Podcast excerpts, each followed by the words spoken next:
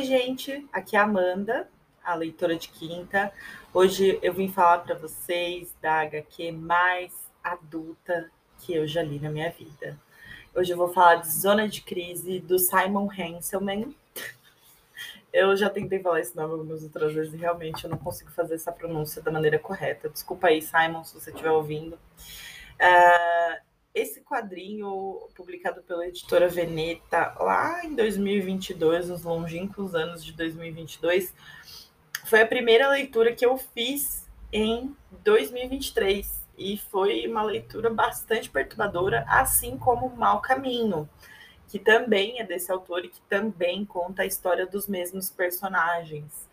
Nessa HQ maravilhosa, diga-se de passagem, capa dura, colorida, é, mas muito gore, muito, muito gore, muito sexo, muita droga. É uma HQ interessante, mas é uma HQ que, assim, pode ser para uma pessoa que tem um gosto, assim, bastante peculiar como o meu e goste de coisas mais, é, como eu posso dizer, um pouco mais uh, pesadas, tratam de temas que são pesados, né? Sexo, droga, convivência, é, falta de propósito para a vida, coisas assim. Tem uma, um tema bacana, um tema gostoso de ser falado.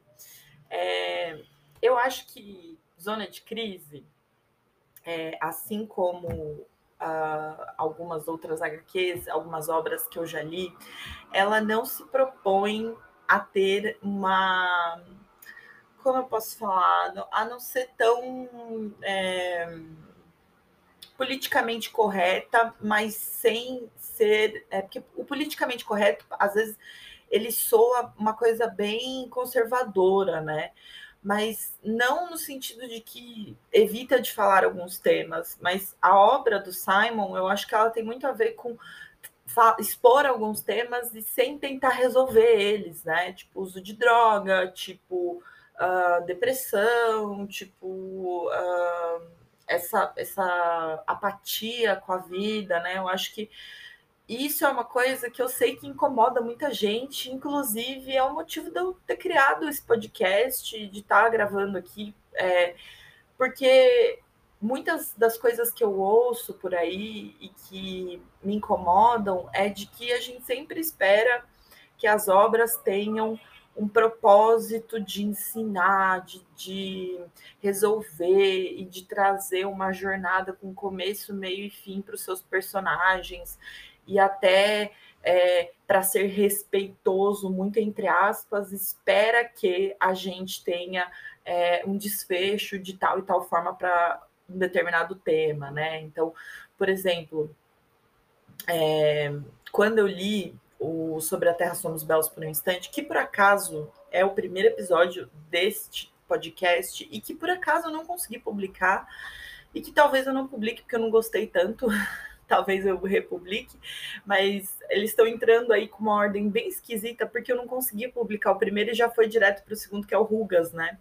Então aqui é o quarto, que na verdade é o terceiro episódio que eu tô falando dessa HQ, mas de novo resgatando o que eu já falei, sobre essa coisa da gente achar, e que muitas vezes os leitores, né? Eu, eu ainda não sei direito o que diabos é Bookstan no Twitter, eu não sei nem se é assim que fala, mas que eu, de vira e mexe eu vejo alguma discussão sobre, é, sobre o propósito da literatura, de uma determinada superioridade de certo tipo de literatura, é, porque trata de um determinado tema e resolve ele, muito entre aspas, né? E, por exemplo, quando a gente lê sobre a Terra sobre Somos Belos por um Instante, quando a gente lê Boa Noite Pum Pum, por exemplo, a gente não tem resoluções que a gente gosta e que a gente espera ver. E isso frustra muito o leitor às vezes, né?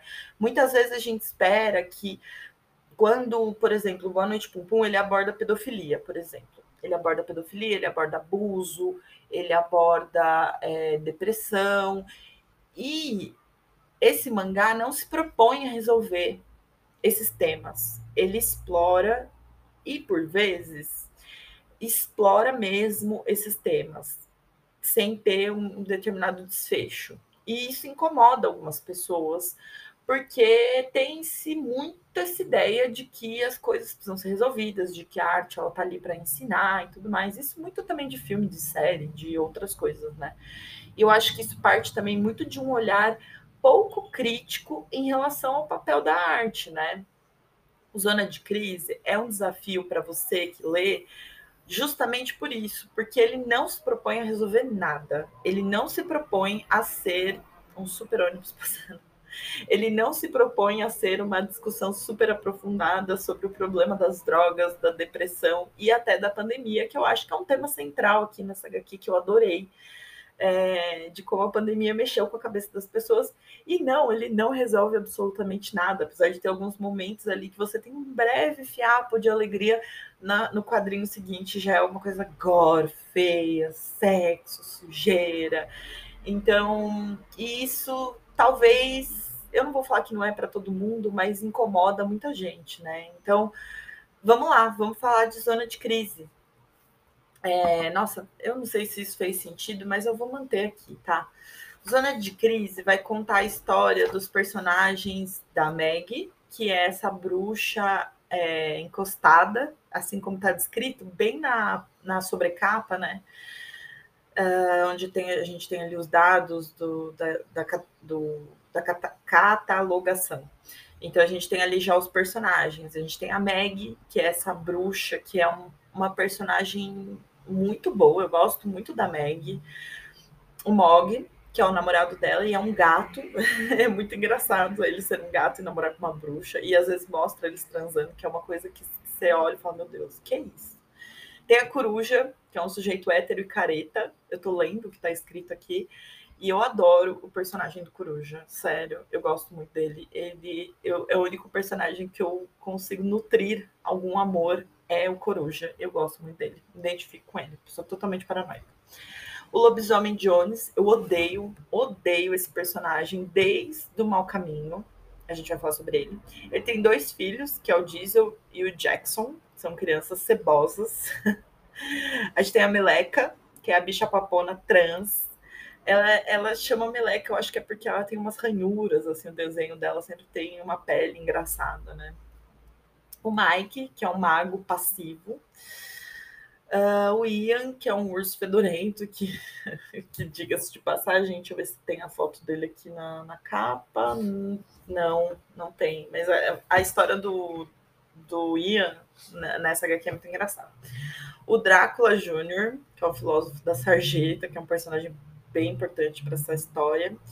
A Amelie, que é uma viciada de meia idade, que é a mãe da Meg. E a Valéria, que é a mulher europeia, que também vai ter um papel bastante importante. E o mais interessante é que a gente encontra você, o observador onisciente, que também é um personagem para essa HQ. Ela abre a sua história, vamos de ônibus, ela abre essa história com a data de 23 de março de 2020, com a fala: Que porra, isso não parece nada bom. Bom, agora isso virou um episódio explícito, talvez? Talvez. Uh, por puta merda, estão fechando tudo. Que porra tá acontecendo? Ah, não, me encomenda de Animal Crossing. Isso o quê? O Animal Crossing, novo pro Switch. Hum, bom, parece que você cuida bem das suas prioridades, não é? E se não sair? Esperei o ano todo. Se atrasar por causa dessa merda, eu me mato. Suspiro. A humanidade está arruinada. e aí eles começam a falar e a gente entra aí para entender o que está acontecendo e é a pandemia, né? E o legal dessa, desse do Zona de Crise é porque ele, ele ilustra muito bem como foi o começo da pandemia, né? Que foi em 2020 estourou, explodiu mesmo em março de 2020, realmente, que tudo começou a fechar, né? No Brasil demorou um pouco mais, porque será? É, mas é, ilustra muito o, a, a ideia que a gente tinha, né, sobre a pandemia. Então, o Coruja ele começa a limpar tudo, o, o lobisomem Jones, é lobisomem Jones mesmo ele entra já fazendo um estoque de papel higiênico com as crianças e eles vão morar lá na casa que é teoricamente, né, a casa é do Coruja, do Mog e da Meg. Eles moram os três juntos e eles dividem o aluguel. E isso também é um, é um, é um ciclo de história do mau caminho. É, acho que é importante falar que assim não precisa ler Mal Caminho para ler essa, essa HQ, mas eu recomendaria, porque ela traz muito contexto das relações ali, ela não é uma continuação, porque é tudo no mesmo universo, é só porque é, só tem dois livros publicados do Simon aqui, né? Duas HQs dele, publicado pela editora Veneta mesmo. E eu acho que vale a pena ter os dois, né? Mas se for para comprar algum dos dois, eu diria para comprar o Zona de Crise. Se for para escolher o Zona de Crise, porque ele é uma história maior, né? Vamos lá, um super carro velho passando. É uma história um pouquinho maior. É, e como ela trata da pandemia, eu acho que é mais fala um pouco sobre como a cabeça, as nossas cabeças foram viradas assim na pandemia, né? De como as coisas mudaram e depois nunca mais voltaram ao normal, né? Diga-se de passagem. Uh, a gente vai se deparando então com todo mundo morando na mesma casa, só que o lobisomem Jones, como sempre, né, ele é um personagem muito importante aqui na, na nessa história, por conta da, do que ele começa a fazer na, na pandemia. Ele começa a vender vídeos dele como o. Ai, como é o nome do que ele se autodenomina? É alguma coisa do anal, assim, porque ele faz. É, não tem como esse daqui não ser explícito, gente. Isso não, definitivamente não é para criança, nem esse episódio é para criança. Mas ele começa a vender é, vídeos no OnlyFans acho que não poderia falar disso. Ele começa a vender vídeos aí na internet com sexo anal, ele mostrando várias coisas, fazendo sexo anal e tudo mais. E aí a gente vai vendo como o sexo também é muito banalizado ali nesse grupo, né? De novo, eu acho que essa HQ ela não traz uma discussão muito aprofundada sobre depressão, sobre é, sexo, sobre amizade, não traz, assim, simplesmente ele conta a história e você vai ali como observador vendo caos, o caos acontecer. E aí a gente tem ali uma morte no meio do. A gente tem várias mortes, né, no meio dessa história. Mas é muito interessante que algumas mortes são mais importantes do que outras, né? Inclusive alguns personagens que ele acham que morreu, mas na verdade não morreu. E aí, é, depois desse acidente, né, que ele tá, ele tá lá gravando com uma máquina para fazer sexo anal, para mexer o. Ai, meu Deus, como é o nome disso? Eu não sei. É tipo uma máquina que ele usa para fazer. para segurar um dildo, para ele fazer sexo anal, e aí ele quebra, bota fogo, acontece um caos.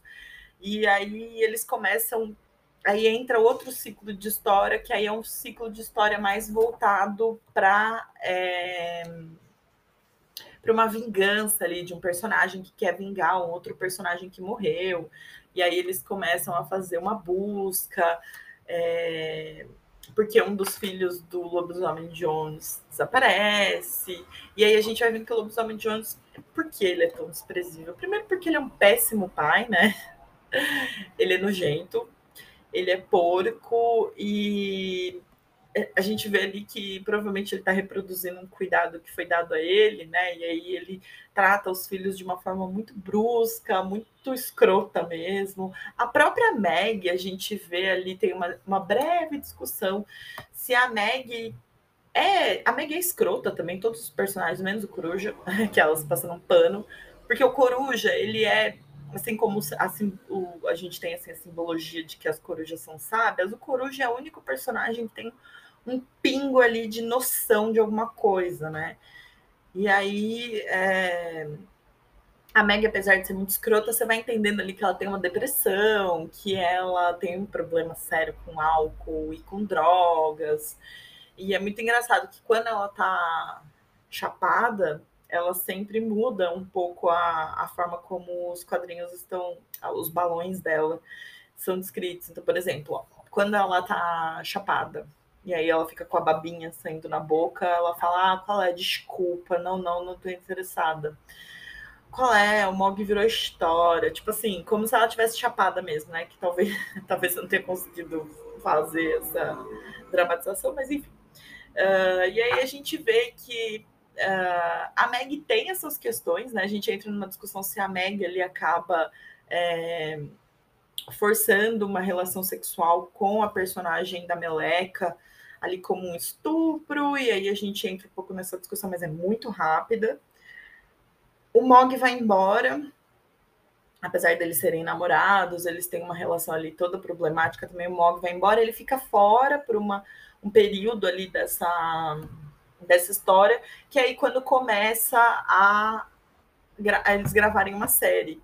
Eles começam ali, de repente, a gravar uma série e a gente vai vendo todas as situações absurdas sendo transformadas em, em sensacionalismo, né? De droga, de álcool, de sexo tudo mais.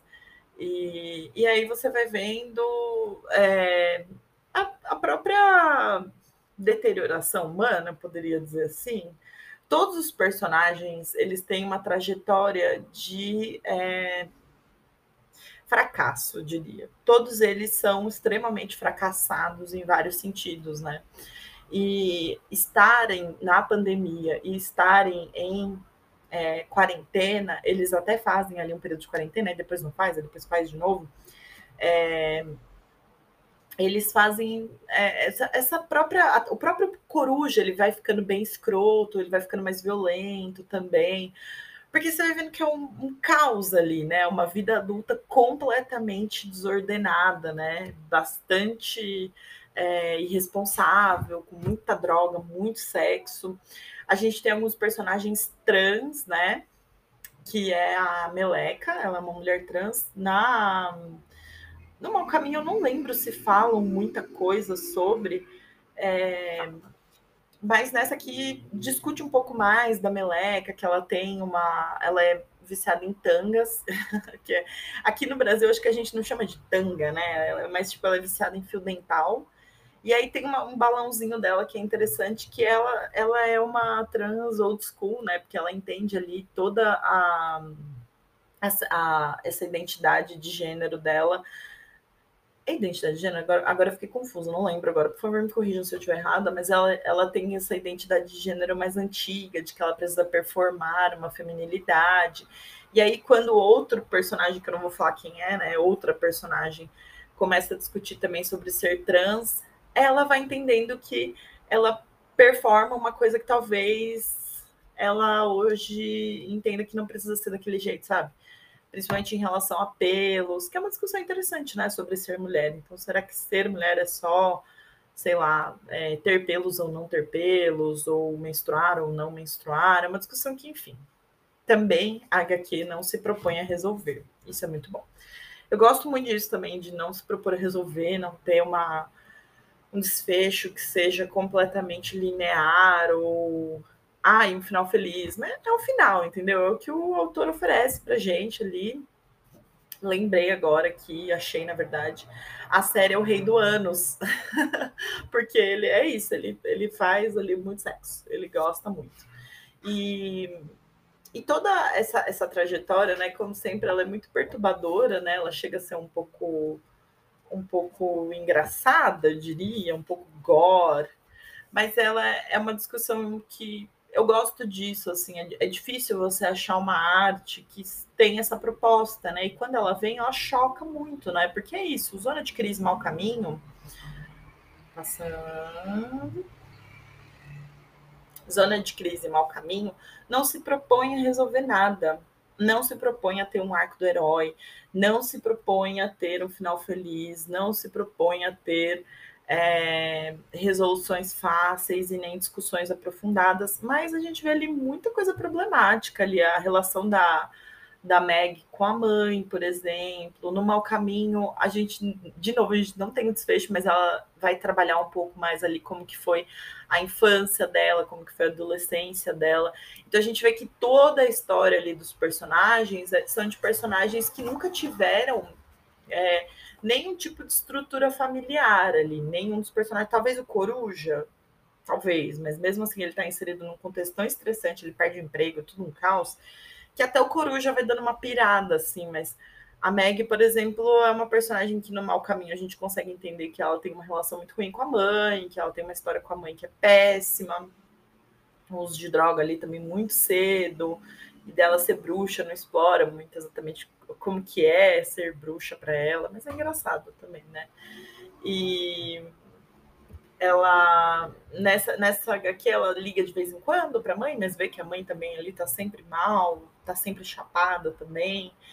E enfim, é, é uma é uma HQ que assim, eu acho que para quem curte assim uma coisa, uma abordagem gore, não chega a ser terror, né? Mas é aquela coisa gráfica feia assim, não é uma HQ limpa, bonita de se ler apesar dela ter os quadrinhos bonitinhos, separados, o tópico da história você consegue seguir um fluxo normal, mas é, eu acho que vale a pena, sim, a leitura. Eu acho que é uma HQ engraçada, eu diria, e que desafia um pouco a gente a, a sair dessa zona de conforto das histórias que são bonitinhas e que tem um começo, um meio, um fim.